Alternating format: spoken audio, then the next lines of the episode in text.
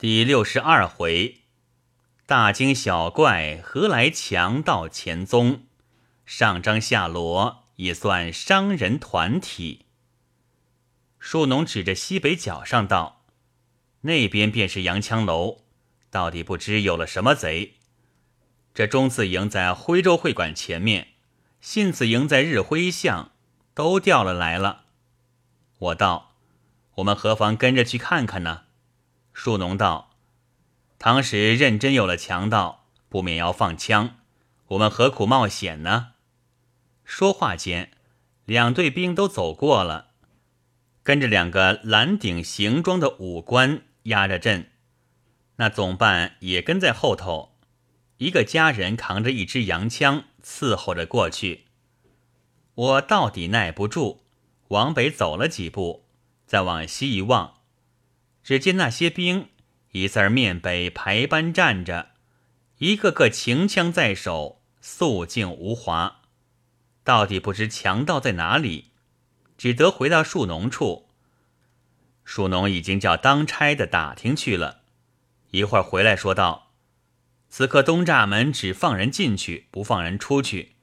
进来的兵只有两哨，其余的也有分派在码头上，也有分派在西炮台。”护军营也调来了，都在局外面团团围住。听见有几十个强盗藏在洋枪楼里面呢，此刻又不敢开门，恐怕这里一开门，那里一拥而出，未免要伤人呢。树农道：“奇了，洋枪楼是一放了弓便锁门的，难道把强盗锁到里头去了？”正说话间。外面来了一群人，当头一个身穿一件蜜色凝绸单缺金袍，罩了一件崭新的团花天青凝绸对襟马褂，脚穿的是一双粉底内城式精靴，头上却是光光的，没有戴帽。后面跟着两个家人，打着两个灯笼，家人后面跟着四名穿号衣的护勇。手里都拿着回光灯，在天井里乱照。树农便起身招呼，当头那人只点了点头，对我看了一眼，便问这是谁。树农道：“这是晚生的兄弟。”那人道：“兄弟还不要紧，局子里不要胡乱留人住。”树农道：“是。”又道。本来吃过晚饭要去的，因为此刻东栅门不放出去，不便走。那人也不回话，转身出去，跟来的人一窝蜂似的都去了。树农道：“这是会办，大约因为有了强盗出来查夜的。”我道：“这个会办生的一张小白脸儿，又是那么打扮，倒很像个京油子。”可惜说起话来是湖南口音。说话间，忽听得远远的一声枪响，我道：“是了，只怕是打强盗了。”过了一会儿，忽听得有人说话，树农喊着问是谁。当差的进来说道：“听说是提调在大厅上打倒了一个强盗。”树农忙叫快去打听。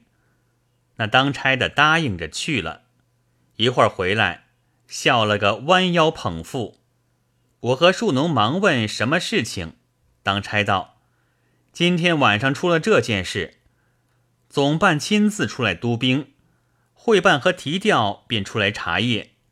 提调查到大厅上面，看见饺子上一团黑影，稀疏有声，便喝问是谁，喝了两声。”不见答应，提调手里本来拿了一支六响手枪，见贺他不答应，以为是个贼，便放了一枪。谁知这一枪放去，汪的一声叫了起来，不是贼，是两只狗，打了一只，跑了一只。那只跑的直扑门口来，在提调身边擦过，提调吃了一惊，把手枪掉在地下，拾起来看时。已经跌坏了机簧，此刻在那里跺脚骂人呢，说的我和树农一齐笑了。我道：“今天我进来时，看见这局里许多狗，不知都是谁养的。”树农道：“谁去养它？大约是衙门大局子，都有一群野狗，听其自己滋生。左右大厨房里现成的剩菜剩饭，总够供他吃的。这里的狗，听说啊曾经捉了送到浦东去，谁知他遇了渡江的船，仍旧渡了过来。”我道：“狗这东西本来懂点人事的，自然会渡回来。”树农道：“说这件事，我又想起一件事了。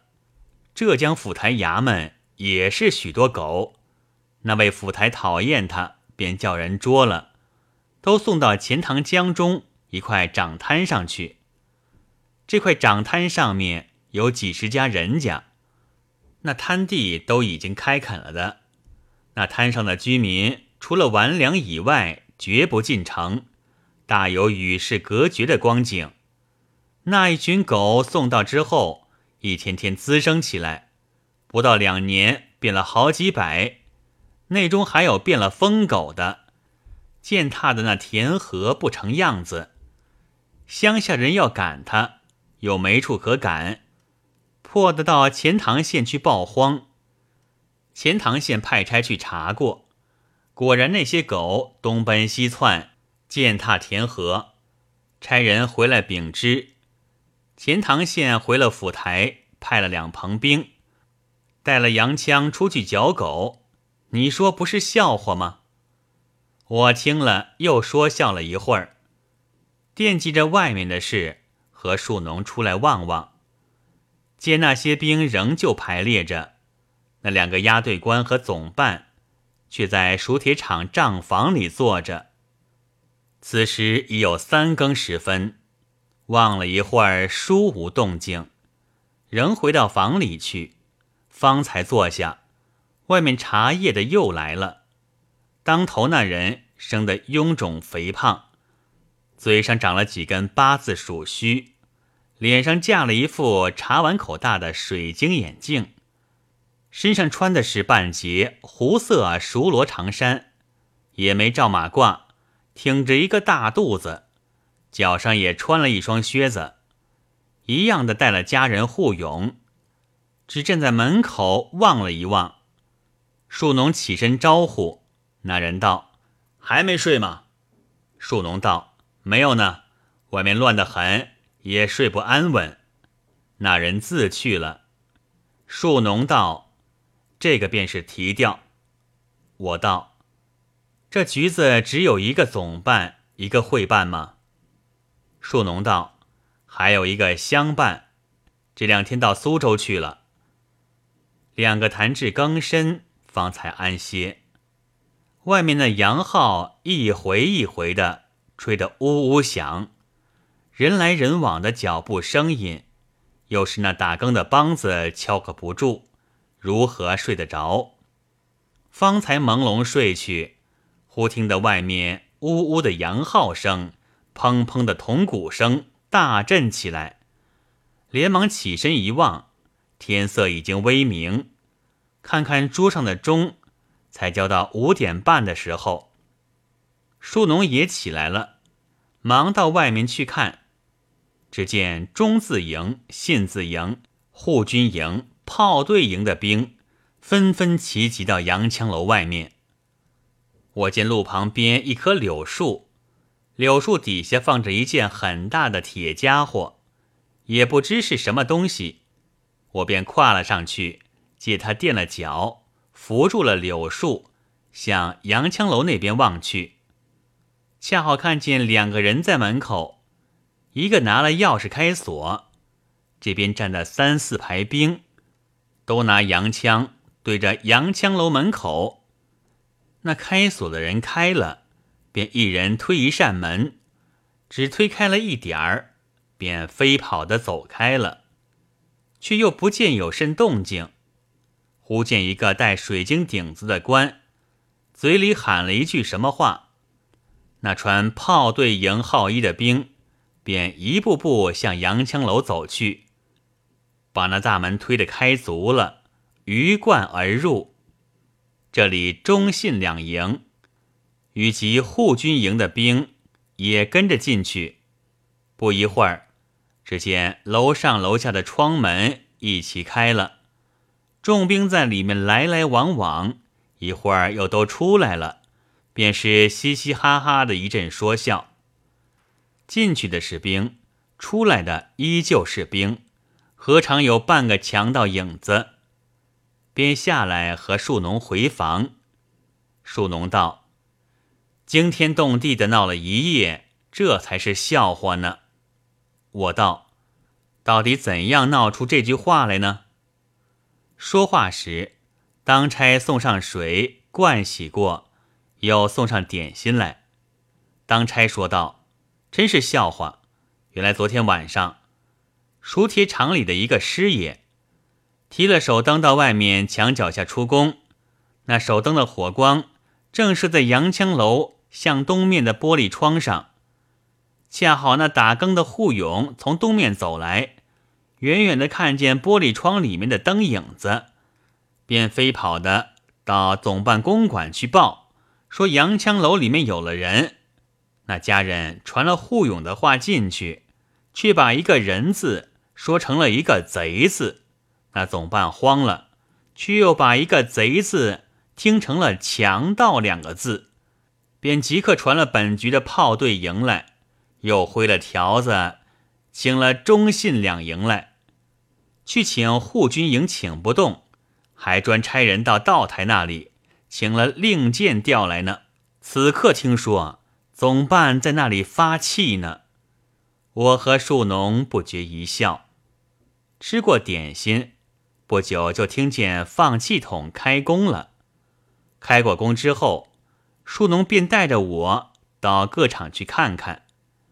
十点钟时候方才回房，走过一处，听得里面人声嘈杂。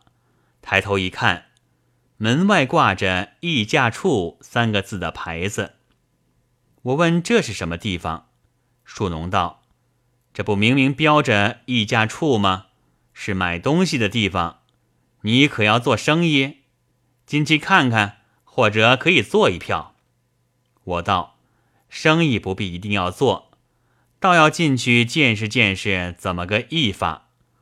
树农便领了我进去，只见当中一间是空着的，旁边一间摆着一张西式大桌子，围着许多人，也有站的，也有坐的。上面打横坐了三个人。树农介绍了与我相见，通过姓名，方知两个是议价委员，一个是藤丈司事。那委员问我可是要做生意，我道：进来见识见识罢了，有合适的也可以做点儿。委员一面问我保号，一面递一张纸给我看，我一面告诉了。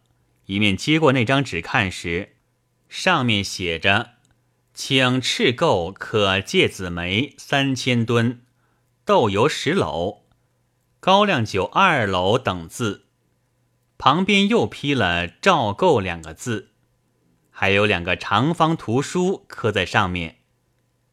我想这一票煤倒有万把银子生意，但不知那豆油、高粱酒这里买来何用？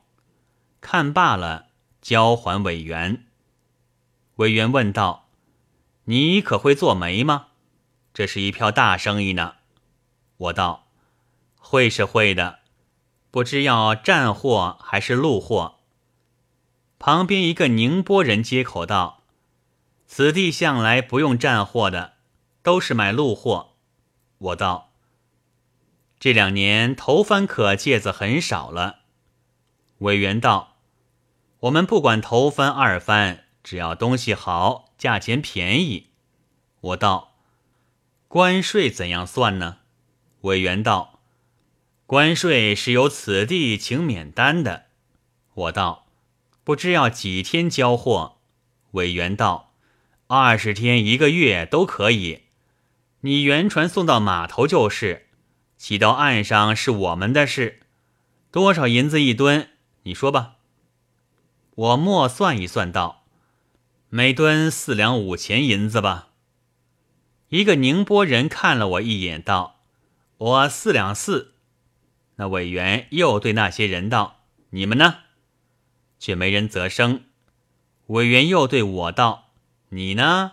再减点儿，你做了去。”我道：“那么就四两三吧。”又一个宁波人抢着道：“我四两二。”我心中暗想：这个哪里是溢价，只是在这里跌价。外国人的拍卖行是拍卖，这里是拍买呢。算一算，这个价钱没甚利息，我便不再跌了。那宁波人对我道：“你再跌吧，再跌一钱，你做了去。”我道：“三千吨呢，跌一钱便是三百两，好胡乱跌吗？”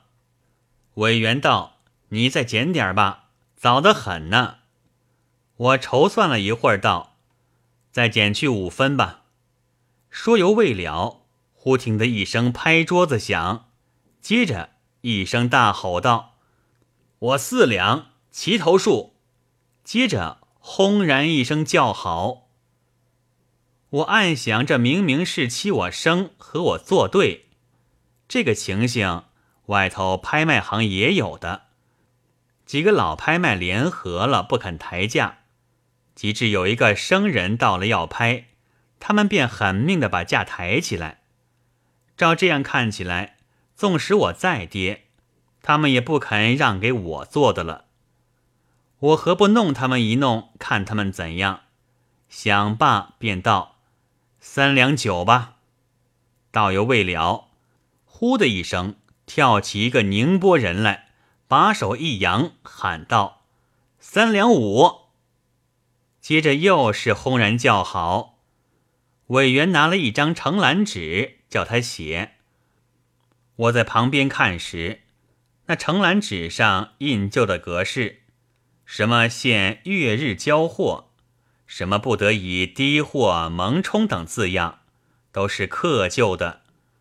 只要把现在所定的货物价目填写上去便是了。看他拿起笔要写时。我故意道：“三两四如何？”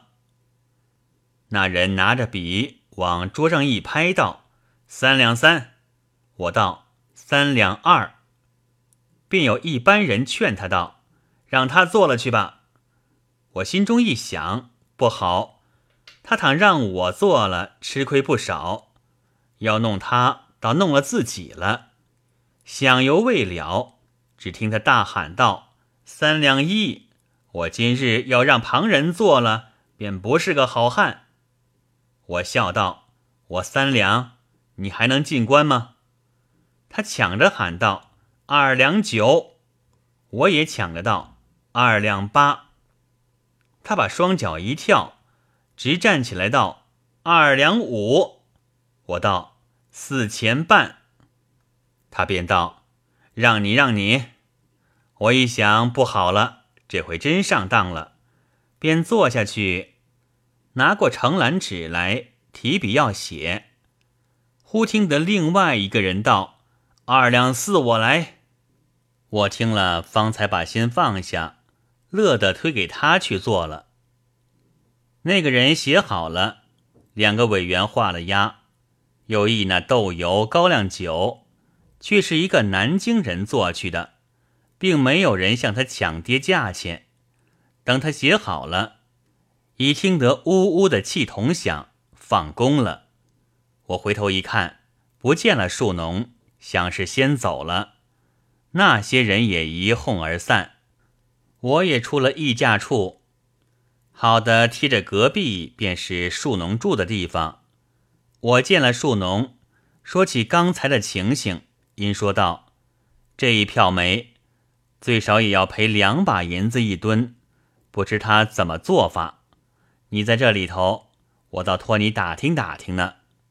树农道：“这里是个人管各事的，怎样打听得出来？而且我还生得很呢。”我道：“倒是那票有酒是好生意，我看见为数太少了，不去和他抢夺罢了。说话间已经开饭，饭后别过树农，出来叫了车，回家走了一次，再到号里去。闲闲的又和管德全说起制造局买煤的情形来。德全吐出舌头来道：“你几乎惹出事来，这个生意做得的吗？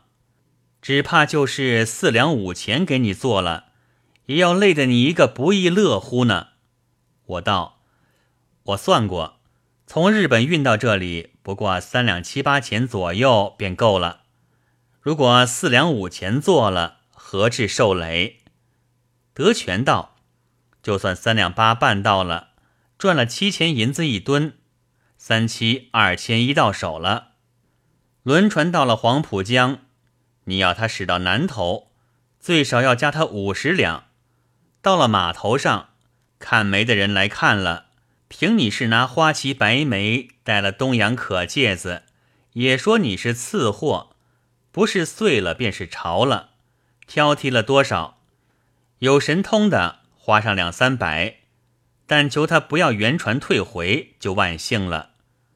等到要起货时，归库房常夫经手，不是常夫忙得没有功夫，便是没有小工，给你一个三天起不清。轮船上耽搁他一天，最少也要赔他五百两，三五已经去了一千五了。好容易交清了货，要领货价时，他却给你个一隔半年。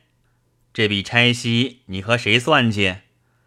我们是做了多年的，一切都熟了，应酬里面的人也应酬到了，所有里面议价处、核算处、库房、账房，处处都要招呼到。见了委员私事，卑污狗贱的称他老爷师爷；见了常夫听差，喝腰打工的和他称兄道弟。到了礼拜那天。白天里在青莲阁请常夫听差喝茶开灯，晚上请老爷师爷在窑井里碰壶喝酒，这都是好几年的历练资格呢。我道：既如此，他们免不得要变形贿赂的了。那里面人又多，照这样办起来，纵使做点买卖，哪里还有好处？德全道。贿赂变不变，未曾见他过富，不能乱说。然而他们是联络一气的，所以你今天到了，他们便拼命的和你跌价，等你下次不敢去，他吃亏做了的买卖，便拿低货去冲。譬如今天做的可芥子，他却去弄了普谷来冲。如果还要吃亏，他便掺点石头下去。也没人挑剔，等你明天不去了，他们便把价钱看住了，不肯跌。再不然，值一两银子的东西，他们要价的时候却要十两。几个人轮流减跌下来，到了五六两也就成交了。那议价委员是一点事儿也不懂，单知道要便宜。他们那赚头却是大家记了账，到了节下。照人数公摊的，你想出进去的人怎么做的？他们过？我听了这话，不觉恍然大悟。正是回首前情犹在目，顿将往事忆应心。不知悟出些什么来，且待下回再记。